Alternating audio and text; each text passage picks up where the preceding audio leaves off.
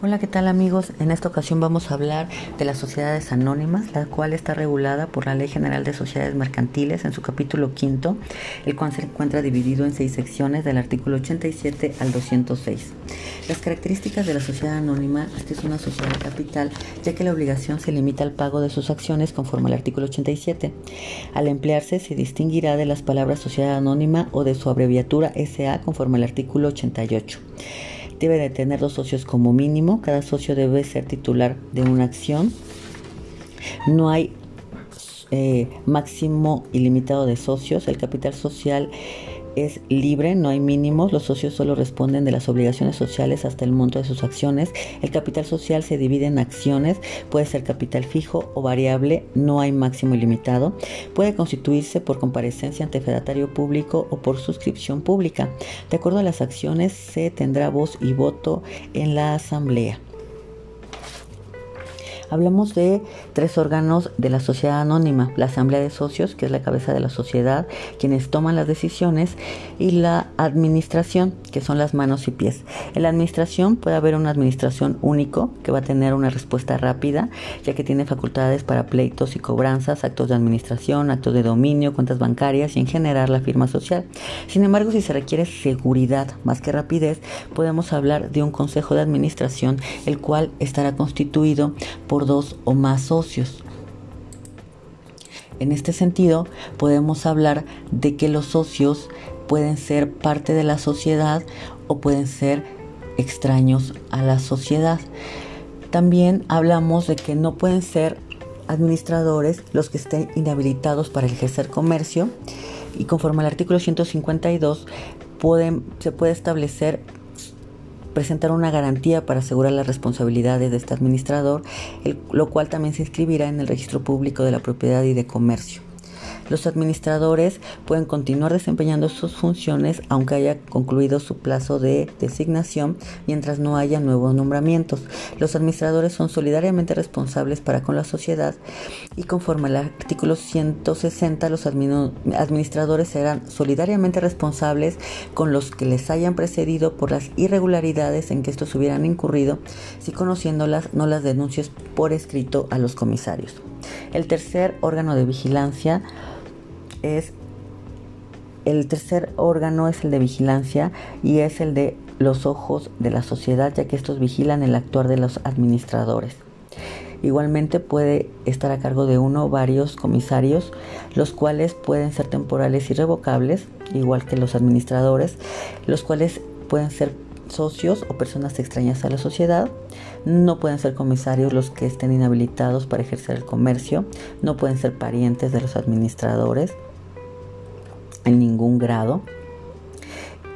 Y eh, las facultades y obligaciones de los comisarios es rendir anualmente a la Asamblea General Ordinaria de Acciones un informe respecto a la veracidad del informe financiero que presentan los administradores conforme a la particularidad de la sociedad de ese momento. Todo esto conforme al artículo 166 de la ley en comento. Respecto a las asambleas, tenemos la Asamblea Constitutiva, que está regulada conforme al artículo 100 de la Ley General de Sociedades Mercantiles, la cual da origen a la sociedad. Los socios fundadores son los que van a suscribir esta asamblea. Y bueno, no solo serán los accionistas eh, los fundadores, sino las personas que hayan apoyado a la fundación. Por ello pueden expedir títulos especiales llamados bonos de fundador, no se computarán del capital social y estarán bien definidos conforme al artículo 106 de la, de la ley en comento. La asamblea ordinaria se reunirá por lo menos una vez al año dentro de los cuatro meses en los que haya concluido el ejercicio social. En esta se discutirá, aprobará y modificará el informe financiero, los nombramientos y cargos sociales, sus salarios, y conforme al balance, financiero se determinará la repartición de utilidades.